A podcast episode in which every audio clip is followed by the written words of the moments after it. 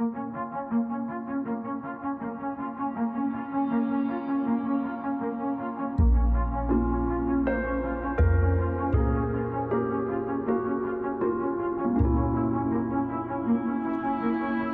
Deus criou o mundo.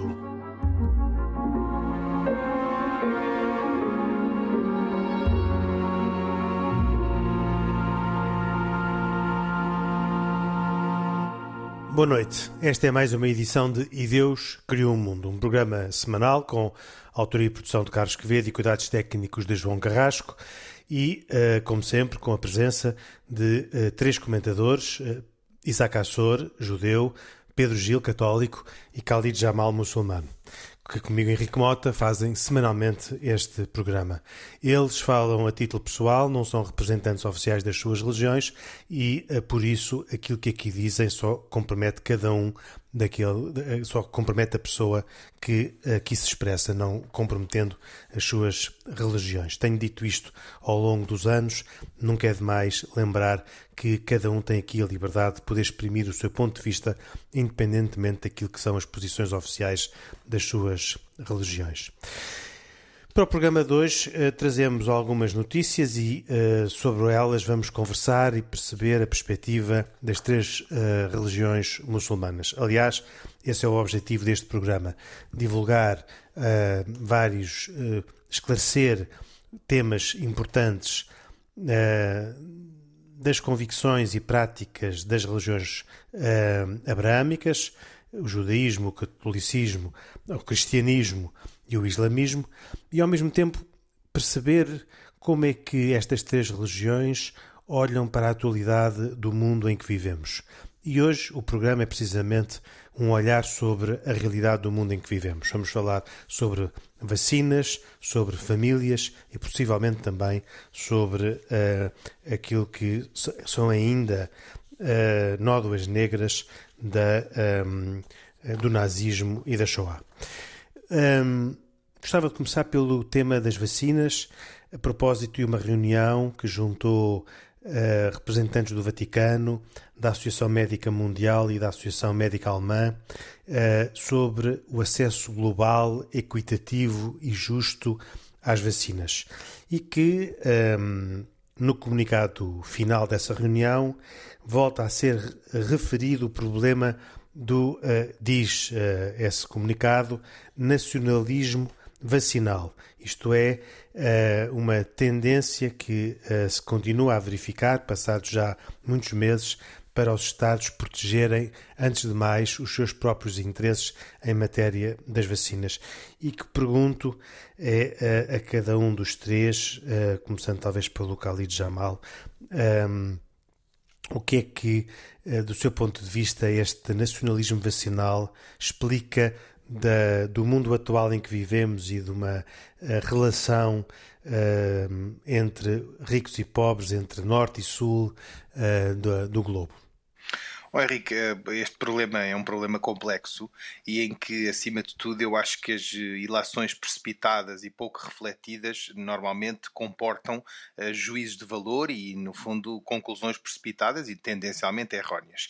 Dito isto, há aqui duas ou três considerações que são importantes. A primeira é que, como sabem, nós mergulhamos numa pandemia de difícil resolução, praticamente impossível no, no curto prazo, e, portanto, todos os governos, todas as entidades, não estou a particularizar A, B, COD fizeram todo o seu melhor num esforço dantesco, não só agora de prevenção, mas na altura de reparação do fenómeno da pandemia, ou de, eh, de, de fundo de, de, dificuldade, eh, de tentar dificultar a propagação da pandemia ou quebrá-la, e em segundo lugar, essencialmente em termos de meios humanos, profissionais, medicinais, nesse sentido. Portanto, essa é a primeira questão ou a primeira consideração que eu acho importante. Um, em segundo lugar, eh, eu diria que nem uh, um negacionismo, dizendo que as vacinas, como ouvi teorias da conspiração aqui e acolá, dizendo que as vacinas, uh, no fundo, pretendem alterar o DNA humano que ouça as teorias da conspiração, como sabe, são muito férteis e, portanto, permitem tudo e mais alguma coisa. Eu acho que isso é um erro, porque na realidade isso colocaria em causa o próprio sistema, não só os serviços nacionais de saúde e todos os profissionais que emprestam o seu prestígio, a sua qualificação humana, a sua capacidade na interpretação e na criação destas próprias uh, vacinas, não é? Que são criadas por grandes farmacêuticas, como sabemos, mas por outro lado também não a uma postura de histeria, ou como, como o nome sugere, de nacionalismo, no sentido de, eh, de certa forma, reduzir eh, a, a zero ou eh, criar uma nulidade em termos de liberdade individual. Ou seja, eu sou livre, por exemplo, no, no quintal do meu jardim ou no meu terraço, de estar sem máscara se assim o entender. Se me disser na rua, em praça pública, não devo fazê-lo porque se considerou uh, como uma premissa universal que poderia estar em colocar em causa e em risco o meu vizinho, o meu semelhante, o meu próximo, acho que aí é razoável de, de concluir dessa forma. Agora, é preciso também não atropelar aquilo que nós juristas chamamos como liberdades, direitos e garantias, não é? O direitos, liberdades e garantias. E, portanto, é neste clima sensível, digamos assim, que nós temos que ter em, em atenção a vacina. Como sabemos, existem três vacinas. Eu não queria debruçar-me muito existem sobre mais, isso. Existem é, mais, uh, Sim, Cali, tendencialmente não, três grandes não, fabricantes. Eu, é? então, eu agora vamos ouvir talvez o Isaac, uh, porque agora já está a entrar num, num, outro ponto. Eu gostava antes disso não, de, é que o, o, o, Khalid, ouvir o Isaac. O Khalid, quando falou agora das três vacinas, das três vacinas, tocou um ponto também muito importante que é o seguinte: não são três vacinas, há mais do que três vacinas. E o problema que se vive neste momento, por exemplo, na circulação de pessoas, é que determinados países, por exemplo, não aceitam a vacina A, não, vacina, não aceitam a vacina B. E isso também é algo que, na minha opinião, na minha opinião, deverá ser uh, completamente clarificada. Porque, por exemplo, olha, eu, eu, eu a semana passada estive em Marrocos, em Marrocos a, a, vacina que eles tomaram é a vacina, vacina chinesa. Ok? E com a vacina chinesa não se pode entrar na Europa. Uh, portanto, para os europeus, a vacina chinesa não existe. Ou, ou existe, uh, mas não é reconhecida. A questão da, da obrigatoriedade, e eu aí, como não sou nenhum jurista, eu sou da opinião que a vacina para o Covid-19 deveria ser obrigatória. Isto é a minha opinião. Da mesma forma como, da mesma forma como uh, se vais a Angola, tens que levar a vacina da, da malária, da, da, da febre amarela. Ou seja, se, não vejo nenhuma diferença nisso. A questão que se levanta, e o Khalid também falou sobre isso, tem a ver com um, uma campanha negacionista enorme que existe não só em, não, não falo só em Portugal, acho que ela está espalhada por todo o mundo e que eh, está a levar uma quantidade muito grande de pessoas a não, a não serem vacinadas. Para não falarmos de, de determinados países Mas, que uh, não o, conseguem ter acesso também o, às vacinas. O Isaac Isso... acha que as pessoas têm obrigação até do ponto de vista religioso, de eh, se submeterem a, a essa obrigação a que refere. Ah, sim, não tenho, dúvida, não tenho dúvidas nenhumas. Tanto mais que eh, autoridades judaicas já o repetiram por N vezes, autoridades judaicas, estou a falar de comunidades judaicas, rabinos, o Grão Rabinato de Israel, o Grão Rabinato de França, de Inglaterra, dos Estados Unidos, todos eles recomendam claramente a, a, toma, a toma das vacinas por uma questão de, de, de, de, bem, de bem mundial, claramente. Mas, Ou seja... Isaac, repara, eu, eu acho que o problema não é tanto a toma da vacina, embora há quem negue, é verdade, mas eu acho que é o problema, não havendo uma vacina global, tendo várias proveniências e vários efeitos, e quando começou a especular, essencialmente mais pessoa a AstraZeneca até do que a Pfizer, não é? Quando se começou a duvidar da chamada, não é veracidade, no fundo, da eficácia da vacina, começou a especular-se e começaram a criar aqui alguma resistência, Sim, mas, ou melhor, mas, dúvidas em relação à vacina, não é? do, seu, do ponto de vista do Islão, uh, pode ser justificada a obrigatoriedade de tomar a vacina e, com isso, de limitar a liberdade dos crentes uh, islâmicos uh, relativamente a tomar ou não tomar a vacina? Oh, Henrique, o tema é controverso. Deixe-me dizer o que eu tenho observado é que a maior parte dos dirigentes religiosos dizem que, da mesma forma como nós somos obriga obrigados a cumprir com a lei civil, veja-se o exemplo, por exemplo, dos enterros, não é? A lei religiosa cede em relação à lei civil, designadamente em matéria de autópsia, designadamente em matéria do decurso de tempo que se tem de, no fundo, manter o decuio sem que ele seja inumado, não é? Nós, muçulmanos, deveríamos enterrar os corpos o, o, o quanto, quanto antes. Ou seja, nos países islâmicos, uma pessoa morre e, passado meia hora, está a ser enterrada. Em Portugal não acontece isso e noutros países, e a lei religiosa cede à lei civil. Aqui a mesma coisa. Embora a liberdade das pessoas tenha de ser assegurada, eh, circunstâncias há em que ela é difícil de manter, designadamente quando estamos a falar de viagens, não é? Por exemplo, uma pessoa que não queira tomar a vacina, depois, quando tem de viajar e se é obrigada a tal, vê-se aqui abraços com uma situação muito difícil, não é? E de complexa resolução.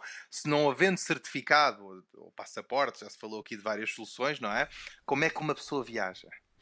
Pedro Gil, já agora, eh, nós começámos no problema do nacionalismo vacinal, se calhar depois ainda voltamos, que eu gostava de ouvir a opinião do Pedro Gil, e acabámos agora a falar sobre um outro tema também uh, incluído no comunicado final daquela reunião que eu, que eu referi, que é a hesitação vacinal ou a negação vacinal. Um, para os cristãos e particularmente para os católicos, um, como é que o problema se coloca? O da hesitação uh, vacinal? Vacinal. Quer dizer, o que tem a ver com... Uh, há uma parte que tem a ver com, vamos dizer assim, o resultado das percepções das pessoas de, de, uma comunicação errática. Quer dizer, há aqui um, da minha perspectiva, até pela, pela minha função, acho interessante observar o fenómeno que é como ao longo dos meses uh, o, o, conjunto de, de medidas, tanto as medidas de gestão da pandemia como a informação científica associada à pandemia, ela nunca foi homogénea nem muito coerente. E então, quando nós temos uma, uma comunicação que é insistente, sistemática e é errática, não é de estranhar que um dos resultados seja uma percepção de desconfiança e de insegurança. E isto cria imensa uh, espaço para que haja um ceticismo que se pode tornar em cinismo, que é ainda mais desagradável. Não é? Uh, sem dúvida que gerir pandemias não é fácil, mas assim, a comunicação tem que ser sempre honesta e sincera e falar daquilo que se sabe sempre e não com uma convicção que seja excessiva para, as, para aquilo mas, que se conhece, mas, não é? Pedro, neste caso, neste caso uh, o mundo científico estava completamente a zero sobre, esta, sobre, sobre esta, este vírus. Muito bem, então houve uma, é a primeira houve coisa uma, que... Houve uma evolução, repara, tem havido uma evolução, tanto mais que ninguém aguardava, ninguém esperava. Eu até acho que foi um milagre de Deus Sim. o aparecimento da vacina. Porque as vacinas, como vocês sabem, normalmente demoram entre 5 a 7 anos a serem desenvolvidas. Pois, esse é outro dos motivos de, de alguma apreensão das pessoas, é se as vacinas demoram, diz a ciência, 5 ou 6 anos a serem Epá, testadas, é porque, porque é que esta há de ser diferente das outras? Porque, houve, assim, um, porque houve um investimento enorme do mundo científico nisto. Mas, então, e, e, e, há outro argumento também, que é que as, as, farmacêuticas também já tinham algum, já andam nisto há 20, 30, 40 anos, não é? Ou mais. Isso, com isto quer dizer é, sem dúvida, eu, eu reconheço que é, é, muito difícil gerir uma pandemia que surge assim de uma forma inesperada e, portanto, eu acho que muita coisa boa se fez na gestão. Quer dizer que nós não podemos deixar de eh, reconhecer que há aqui uma evolução muito errática da comunicação e da gestão. Mas, oh, e, Pedro, e, e, desculpa, conclui sim, desculpa. Com isto eu quero dizer é, para não estranharmos que as percepções das pessoas não sejam de uma, de uma predisposição de confiança que é aquilo que mais necessitaríamos. Pronto. Mas, ó Pedro, o que eu queria acrescentar aqui neste ponto, desculpa, porque vem a propósito, não era transportar a nossa discussão para uma discussão filosófica, mas uma vez que falamos de comportamentos sociais e do futuro da humanidade, mais até para mim, não é importante, mas mais, uh, vá lá, útil do que a discussão propriamente da vacina ou não, é realmente o reflexo de, desta, desta situação ou do status quo que se faz sentir na confiança das pessoas. Hoje em dia começa a estudar-se um conjunto conjunto de fobias que foram criadas, não só pela falta de comunicação ou pelos equívocos na comunicação, como também pela falta de socialização das pessoas. E isso pode ser uma socialização, seja espontânea no café, como a ida à igreja ou à mesquita ou à sinagoga, e, e toda a dificuldade que temos, porque a verdade é esta para nós que somos crentes, Deus é, é, verdade, não é? E a sua palavra é verdadeira. Mas tirando isso, em que é que acreditamos hoje em dia? Olhamos para a comunicação social e temos numa mesma, numa mesma notícia, se for preciso, ou notícias lado a lado, uma que nos diz que a vacina é absolutamente, enfim, eh, eficaz e outra que nos nega e que diz que ela não tem efeito nenhum e que pode ter efeitos secundários negativos. Bom, Quem faça tá, isto. Está tá bem. Tá cada um, oh, Isaac, cada um acredita no que quer e então, lê o que quer. Certo, bem, ouçamos o Isaac mas, no instante. Não, a verdade é, é, que. Não, é que, é que reparem, Qual é a solução, reparem, Isaac? Não, não repare, eu não, eu não estou a dar nenhuma solução mágica. Eu estou a dizer, é que, e volto a insistir, que eh, se não tivéssemos tido a vacina, provavelmente tínhamos uma, uma muito maior tragédia do que tivemos durante certeza, o primeiro mas... ano, o primeiro ano, o primeiro ano que, que, que vivemos sem, sem sem nada, sem, sem, nenhuma proteção, tirando a, a higienização. A, o, tudo, muito bem. Eh, eh, sobre esse ponto estamos todos de acordo e, e, verdadeiramente não é o ponto que eu gostava de trazer no programa. O ponto que eu gostava de trazer à vossa abordagem é este equilíbrio entre a liberdade de escolha uh, de cada um dos crentes das vossas religiões e de cada um dos cidadãos do mundo e uh, a escolha pelo bem comum que é a, a, a decisão pessoal a pensar nos outros. Sim. Uh, Pedro Gil, então eu posso pegar aqui no, no tema tenho, eu tenho a vantagem de que, no caso, o, Santa, pronto, o Vaticano já se pronunciou sobre o tema em dezembro de 2020, porque nessa altura havia uma dúvida, porque algumas das vacinas, se estamos recordados, foram desenvolvidas com base em certas linhas eh, celulares que foram obtidas de abortos voluntários provocados nos anos 60. Portanto, isso que criava uma dúvida ética é se eu me posso sujeitar a vacinar com vacinas produzidas na, sequência dessa cadeia toda de, de, trabalho, não é? Mas pronto. E a propósito disso, este documento uh, falava sobre a questão de se a vacinação deve ou não ser obrigatória. Portanto, além de considerar que seria lícito sempre vacinar-se, sobretudo quando a pessoa não pudesse escolher a vacina que vai receber, depois dizia assim: afigura-se como algo evidente para a razão prática que a vacinação não constitui por norma uma obrigação moral que por isso deve ser voluntária. Em todo o caso, do ponto de vista ético, a moralidade da vacinação depende não apenas do dever de tutelar a saúde individual, mas também do dever de procurar o bem comum. Bem que, à falta de outros meios para deter ou mesmo para prevenir a epidemia, pode recomendar a vacinação, especialmente para proteger os mais fracos e mais expostos ao contágio. No entanto, Aqueles que, por motivos de consciência, rejeitam as vacinas produzidas com linhas celulares provenientes de fetos abortados, que era o problema do documento, devem tomar medidas, como outros meios profiláticos e comportamentos adequados para evitar tornar-se veículos de transmissão do agente de invenção. Em particular, devem evitar todo e qualquer risco para a saúde de quem não pode ser vacinado por motivos clínicos ou de outra natureza e que são as pessoas mais vulneráveis. Portanto, isto é interessante porque Portanto, coloca prevalece sempre... Um... a liberdade individual sobre sim, o bem comum. Sim, mas uma liberdade muito, uh, muito vinculada ao grande sentido de responsabilidade. Portanto, aqui não é simplesmente dizer, não, uh, a decisão de vacinar-se ou não vacinar-se é arbitrária. Não, é arbitrária. Não pode ser assim. Por isso tinha, tinha, que haver motivos muito graves para a pessoa rejeitar a vacina. Rejeitar a vacina, exatamente. E se, se, se, se a pessoa é em consciência achar que, que seria um mal, uh, estiver convencido mesmo que seria um mal fazê-lo, não pode deixar de fazer todas as outras medidas preventivas, sempre com a preocupação daqueles que são os mais fracos. Portanto, a, a preocupação não é só se a minha saúde precisa ou não da vacina. Uh, tem que ser sempre é como é que os outros estão em face do meu comportamento. Pedro, Pedro Gil, penso que esse ponto também agora está claro, esse ponto de vista. Eh, faltava ainda fazer um comentário sobre a questão do nacionalismo vacinal, que era aquele que, eh, que desencadeou esta nossa conversa sobre as vacinas, e o que é que a Igreja Católica eh, tem defendido sobre este tema e sobre o acesso à vacina por parte dos países mais pobres? O que a Igreja Católica tem dito é muito claro desde o início. E eu até cito o arcebispo italiano Vincenzo Palha, que é o chefe da Academia Pontifícia para a Vida.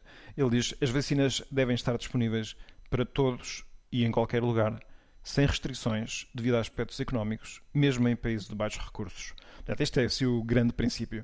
Claro que ele diz que para isto é necessário um compromisso que abranja todas as partes envolvidas na criação, das vacinas, na distribuição das vacinas, bem como os investidores, os investigadores e, e imagino também todas as autoridades políticas. Portanto, há aqui um, um trabalho coletivo que é muito necessário fazer, porque eh, agora acho eu que observamos assim para quem lê notícias. É, temos empresas que fabricam as notícias, as vacinas que têm os seus interesses próprios, e depois temos eh, conveniências de ordem política que fazem com que as vacinas, as vacinas parece que, parece que a ciência não tem, não tem uma validade universal. Parece que há certas vacinas que só servem para uns territórios, não servem oh, para outros. Pedro, agora vou eu, vou eu interromper-te e fazer um papel que normalmente não é comum em mim, que é um papel um bocado pessimista. É, todos nós gostaríamos que as vacinas chegassem a todos e as pessoas com poucos recursos e países de, de, de, em vias de desenvolvimento, como se dizia aqui há uns anos. Mas a verdade é que isso é uma utopia, não é? E, portanto, olhamos, por exemplo, até para o turismo de saúde barra vacinal que está a ser criado por conta disto. Eu conheço pessoas que em Portugal, posso dar o exemplo, enfim, não, não queria particularizar, pessoas que estão em Portugal e que foram aos Emirados passar umas férias e que foram vacinadas uma primeira vez e depois uma segunda, no período, aliás, a que estavam, a que deveriam estar adstritas. E, portanto, pagaram uma pequena fortuna, vá lá, uma maquia considerável, para serem vacinadas comodamente enquanto passavam férias num outro país que não Portugal. E, portanto, a pergunta que se faz aqui é esta, não é? Até se poderia fazer uma campanha como há uns anos se fazia, que era eu, no fundo, uma pessoa que tenha possibilidades paga uma vacina para si e paga mais uma para aquele que não pode, não é? Mas a verdade é que na prática não é isso que acontece, não é? Ou seja, nós vamos ter aqui um fosso enorme entre aqueles países com mais recursos. Olha, vejo o exemplo de Israel. Israel é dos países que, que percentualmente ou per capita mais vacinados do mundo, seguidos pelas, pelas, pelas uh, economias punjantes, como é o caso da Grã-Bretanha, da Alemanha. Aqui a nossa vizinha Espanha, quando comparada com Portugal, também tem uma taxa de vacinação muito mais mais elevada, e os países mais desfavorecidos, que se calhar são aqueles que têm maior risco de saúde e que, portanto, deveriam ser vacinados em primeiro lugar, estão sempre na base da pirâmide, não é? Ou esteja, no, no fim se da tabela. Me, se me permitirem um, só um minutinho, gostaria de, de mencionar aqui um, uma decisão que foi tomada, chamemos o rabinato Uh, nos Estados Unidos, é mais conhecido como a Assembleia das Comunidades Judaicas em que eh, eles fazem uma, um psak din em hebraico, isto quer dizer, tomam uma decisão sobre a lei judaica, sobre a questão das vacinas, e eu só, só vou falar das vacinas e vou, e vou, e vou dar dois pontos muito interessantes que, que estão aqui mencionados. Reiteramos que, perante a lei judaica, uh, é obrigatório aos judeus para se vacinarem e aos outros também para tomarem sempre em atenção uh, uh, todas as instruções que são dadas pelas pelas autoridades médicas. Então aí diz que é obrigatório aos judeus vacinarem-se.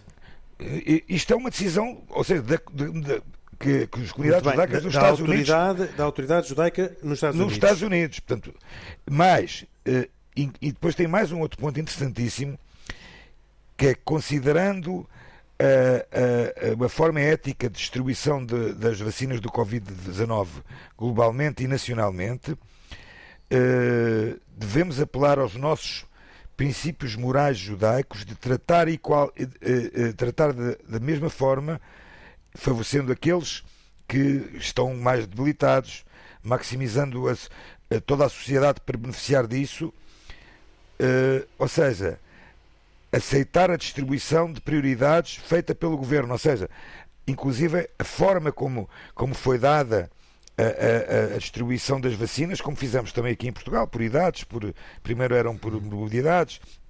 De e, qualquer e, forma. E, e há não... uma coisa interessante, oh, oh, Henrique, deixa-me terminar. A última ponto, há uma coisa interessante. Usar uh, conexões pessoais, influência ou, finan ou fi o financeiro para receber, receber a, a vacina do Covid-19 mais cedo uh, que, uh, que outros é totalmente proibido. Muito bem. Uh, isso é voltarmos ao tema um, ehm, da. Um, eu estou totalmente de acordo disto que está aqui, sim, ou seja... Mas isso é, voltamos ao tema da hesitação vacinal, quando já tínhamos, estávamos de novo a terminar uh, com a, a questão do, de, dos nacionalismos e da, da, diferença entre os vários países. E eu, eu tenho mais terminar... uma nota sobre esse tema, não sei se é possível. Não, mas, então, o, sim, o, antes... o, Henrique, mas o Henrique, eu agora acho que abrangia um bocadinho os temas, porque, repara, até a questão das, das vacinas. Um desses comentários fala do dever dos Estados Unidos serem solidários com os países pobres não, na não. distribuição das vacinas. Não, não, diz aqui. E, e, é, e é, disso que estávamos a não, falar agora. Não, não, não os é? princípios morais judaicos. Uh, de tratar as pessoas uh, da mesma, e com equalidade, igualmente, é? igualmente, igualmente, mas dentro global, dos Estados Unidos. Globalmente, globalmente, quando dizemos globalmente, não estamos a falar só nacionalmente. Certo. Globalmente e, nacional, e, na, e, e, de, no, e, na nação dos Estados Unidos também. Globalmente é no mundo.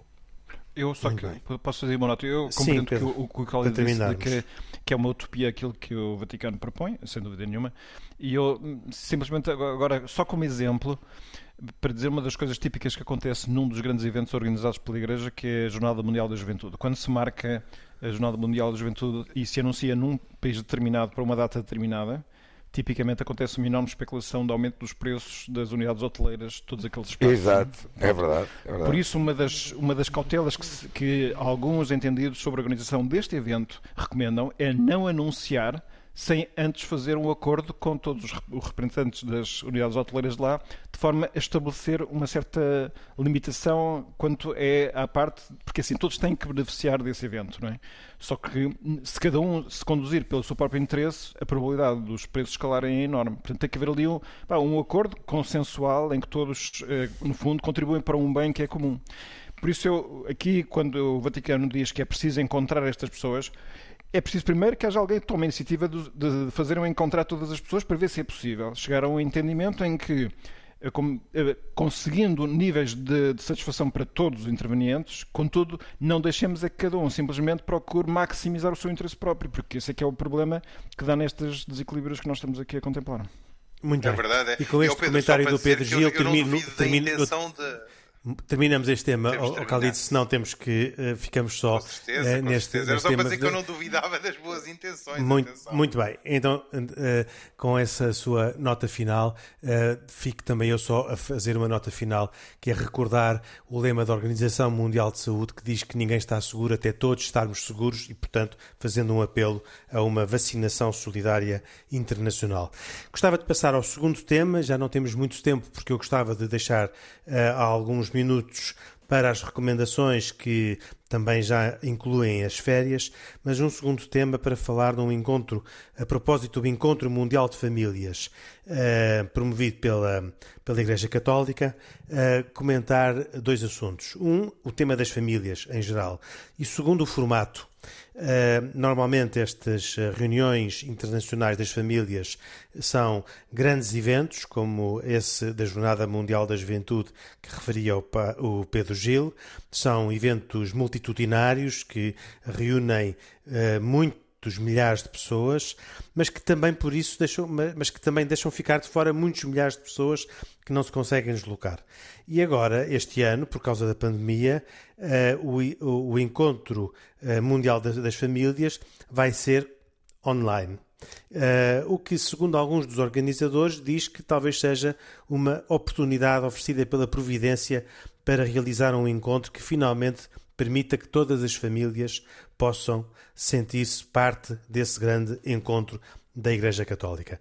E um, começo por este tema, uh, pelo Pedro Gil, uh, porque uh, o modelo dos grandes encontros com a pandemia passou a ter uma alternativa e para muitas pessoas alternativas com muitas vantagens, porque todo, é, são digamos, mais democráticos, no sentido em que mais pessoas podem efetivamente participar nesses encontros.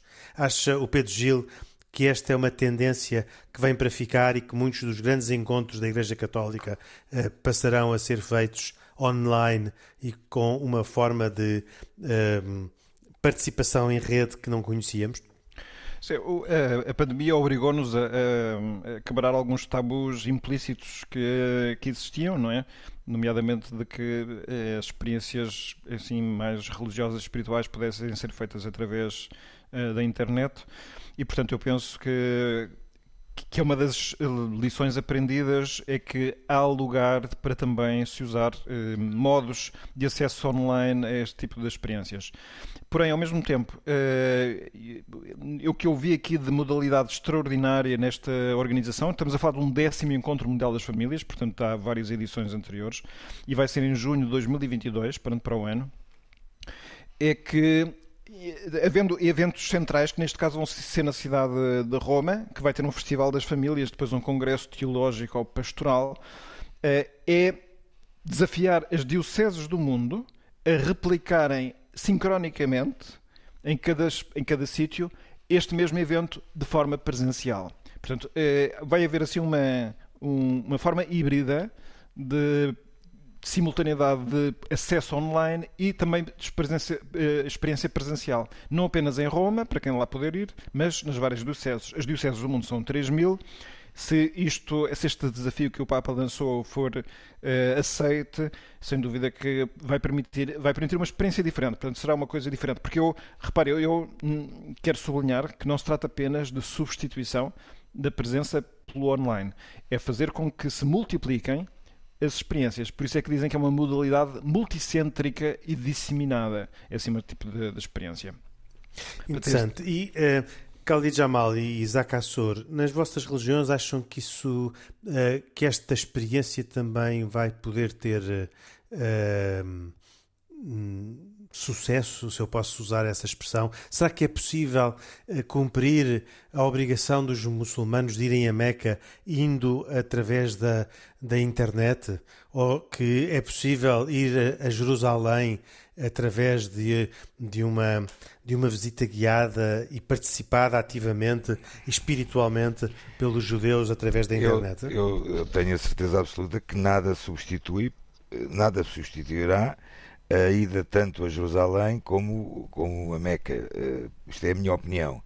Sim, uh, também estou de acordo uh, com o Isaac. É, é, a minha opinião. Agora, não há dúvida nenhuma que, devido a esta situação que se, que se, mantém e que se poderá manter, infelizmente, por mais alguns meses, ao, ao cuidado de, de, de limitar as pessoas a viajarem para estas situações. A verdade é que, por exemplo, no caso de Jerusalém, já não é de hoje, e antes da pandemia mesmo, havia uma câmara, uma webcam online 24 horas sobre o Muro das Lamentações.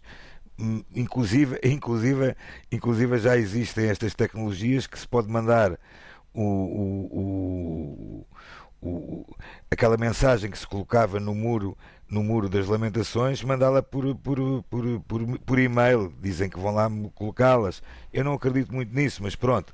Mas é, estas, estas, estas, esta forma de, de, das tecnologias quererem, quererem de alguma forma substituir, uh, e no caso de, de, Jerusalém, isto já existia antes da pandemia também, uh, me parece algo que não é não poderá não é eficaz nem é nem é a forma mais correta tanto mais que o que, o que nos é indicado uh, na Torá é a, a obrigatoriedade de peregrinar a Jerusalém, pelo menos três vezes durante o ano. Não quer dizer que todos os judeus vão lá três vezes por ano, mas é uma obrigatoriedade, ou seja, não é por via de Zoom, nem por Skype, nem por meetings. Eu, eu também queria dizer que mere, também merece um comentário. Por um lado, também tenho uma, uma ideia, sou um bocadinho mais tradicional ou conservador como o Isaac e, portanto, acredito que nada substitua esta visita presencial. Portanto, a emoção, a comoção que, que, que, me gerou a mim a primeira vez que fui a Meca e estar em frente à Caba, à, Pedra Sagrada ou à, Santa, ou à Cidade Santa de Meca, é uma experiência inolvidável e que não se faz substituir por, uma qualquer, por um qualquer meio virtual. Ainda assim, é como o Isaac diz, Meca também já há muitos anos, esta parte tem um canal, não é? Saudi One e Saudi Two, portanto são canais oficiais sauditas, não é? Como se fosse aqui a nossa televisão, aliás, é a RTP onde fazemos aqui o nosso programa, e que portanto tem por, por, por, diversas vezes durante o dia, fazem uma cobertura das orações feitas em Meca. Por exemplo, também existe, agora numa comparação infeliz, no Santuário de Fátima, por exemplo, existem umas velas que não é uma vela verdadeira, não é? Que acho que se põe uma moeda e que aquilo acende durante um determinado período. Agora, eu não sei até que ponto é que as religiões, ou melhor dizendo, as autoridades religiosas, no caso do Vaticano, com mais legitimidade do que, por exemplo, o Rabinato de Israel ou o rei da Arábia Saudita, se podem de alguma forma reinventar ou, nesta circunstância de natureza excepcional, uh, uh, no fundo, se adaptar. Se há exceção, Henrique e, e, e, caros colegas, se há exceção ou se é um momento excepcional que vivemos, acho que é razoavelmente aceite que todos nós cedemos um pouco e nos adaptamos às circunstâncias. O pior é, o, o pior ou melhor, aquilo que merece maior reflexão é o que estará para vir. Exatamente. Porque, se agora é, é, está tudo bem, se agora está tudo bem, porque estamos num período excepcionalíssimo das nossas vidas e, dos, e deste último século, um, o meu receio é que esta forma de socializar ou de dessocializar, permita o uso desta expressão, possa deixar marcas para, marcas para as próximas gerações, não é? E portanto que a vontade das pessoas de ir a Meca ou de outros sítios se reduz em função de um conjunto de, de, de outro tipo de receios, não é? E, portanto, uh, essa, essa é, digamos assim, a chamada pergunta para um milhão, uhum. como diriam os americanos, uh, e que no fundo nos deve fazer refletir. Muito bem. Uh, creio que uh, já não temos tempo para o outro tema que eu tinha pensado para o programa de hoje. Ficará para um outro programa. Teremos uh, oportunidade de conversar sobre ele. Gostava de, nestes minutos que nos sobram, que são sete, pedir a cada um uma, as recomendações, não só de para esta semana, mas também recomendações para, para as férias. E, e começo pelo Khalid Jamal. Muito bem. Eu, eu da última vez fiz uma recomendação extensa, quase que, que uma maratona, digamos assim, de livros, de propostas, eh, de, de, de visitas, etc. desta vez vou fazer uma recomendação mais simples. Vou fazer uma recomendação de duas visitas. Uma a qualquer templo, eu não estou agora a especificar, enfim, poderia ser Mesquita Central de Lisboa, mas a qualquer uma, uma sinagoga ou uma igreja, porque eu acho que são, uh, acima de tudo, locais que convidam à espiritualidade. Nós, como crentes que somos, não precisamos estar numa mesquita para sentir Deus, e portanto eu sinto na Praça de São Pedro uh, ou em qualquer outro local, mas ainda assim, um, como são locais que nos convidam a essa espiritualidade, seja pelo seu recato, seja pelo seu silêncio, um, e é com isto a segunda proposta, convocam-nos à oração. E oração, que hoje em dia muitas vezes é confundida com a meditação, com rituais de, de enfim, de certa forma, de, que não são orações propriamente ditas, mas que no fundo são rituais de introspeção, seja com Deus, seja connosco próprios, um, eu acho que hoje em dia é cada vez mais importante. E, portanto, uma vez que estivemos a falar sobre o futuro da humanidade e a pandemia e os reflexos desta, eu acho que é absolutamente importante que cada um de nós se sente consigo próprio nestes momentos de férias, que no fundo reflita sobre aquilo que é o sentido ou o verdadeiro sentido da sua existência e que, se possível, ora Deus ou aquilo que entender que é a sua que é a sua crença e a sua fé uh, naquilo que é, no fundo, uh, o, nosso, o nosso humanismo, que assim é comum a todos nós. E, portanto, aqui fica a minha recomendação com desejo Sim. de ótimas férias. Isaac Assor? Bem, eu tenho, eu tenho eh, duas recomendações para fazer. A primeira é uh, uma coisa chamada Escola de Verão Estudos de Diásporas da Faculdade de Letras da Universidade de Coimbra, em que uh, vai ter no mês de julho, na segunda quinzena do mês de julho, uh, do discurso e da cultura na diáspora sefardita portuguesa. Ela está aberta, esta escola de verão está aberta a todo, a todo, todo o tipo de pessoas que queiram participar. A comissão organizadora é toda ela da Universidade de Coimbra. Uh, parece-me ser muito interessante, tanto mais que a coordenação é feita também, desculpem, pela Cátedra de Estudos Sefarditas Alberto Benveniste. Eh, é uma, eh, tem uma inscrição gratuita, portanto qualquer pessoa pode se inscrever para esta chamada Escola de Verão e parece-me bastante interessante porque vai, vai ter eh, a participação de grandes de grandes conhecedores e grandes estudiosos sobre a temática da diáspora judaica. A segunda, a segunda uh, recomendação que ia fazer era uma, uma, uma, recomendação um pouco mais ampla, que é ir para as férias, aproveitando aquela deixa de faça férias cá dentro, uh, aproveitar os portugueses que nos estão a ouvir, aproveitarem para conhecerem também um pouco da história da presença judaica em Portugal, porque ela está riquíssima de norte a sul e neste momento eh, particular, até falaria de uma cidade que, uh, que além de ter uma história muito antiga e ancestral da presença judaica, que é o Porto, hoje em dia tem no, na cidade do Porto tem a possibilidade de visitar o Museu Judaico da cidade do Porto, o Museu do Holocausto, recentemente inaugurado, e conhecer também a sinagoga Mekor Haim, digamos, uma das maiores sinagogas da Península Ibérica. Uh, e com isto são feitas as duas, apresentadas as duas sugestões do uh, Isaac Assor, por último o Pedro Gil. eu tenho quatro recomendações, mas começarei numa ponta e depois chego até onde conseguir. A primeira, a primeira é nem mais nem menos que um, um livro chamado Catequese sobre a Oração. O autor é o Papa Francisco e nós às vezes temos tantas dúvidas sobre como é que se fala com Deus e aqui temos numa linguagem simples várias sugestões para tomar consciência da importância da oração e do modo de perseverar mesmo nos momentos sombrios da vida, pois, eh, segundo o que o Papa diz, a oração é a primeira força da esperança. Reza-se e a esperança cresce, aumenta. Diz ele mais: a oração abre a porta à esperança. E por isso ele diz que, conferindo a oração como confere nobreza, ela consegue assegurar a nossa relação com Deus, que é o grande companheiro de caminho no homem no meio das numerosas provações da vida, boas ou más. Isto é uma edição do Secretariado Nacional de Liturgia, está disponível na internet para ser comprado. Uma segunda sugestão tem a ver com eh, o Cristo Rei. Uh, ao, ao, passar a ponte, nós temos à esquerda uh, uma estátua, mas aquilo não é só uma estátua, para muita gente não saberá, mas é um santuário que tem lá dentro uma igreja bonita, além de se poder subir lá acima e ver uma vista uh, fantástica sobre Lisboa. Mas é bom saber que até final de setembro há uma exposição fotográfica sob o título Com o Sentir de Cristo Rei.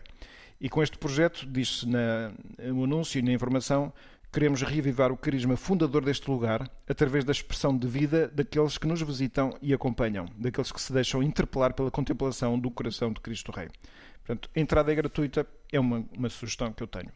Uma outra sugestão é um livro chamado A Experiência do Limite Humano, Testemunho Pessoal em Tempo de Covid.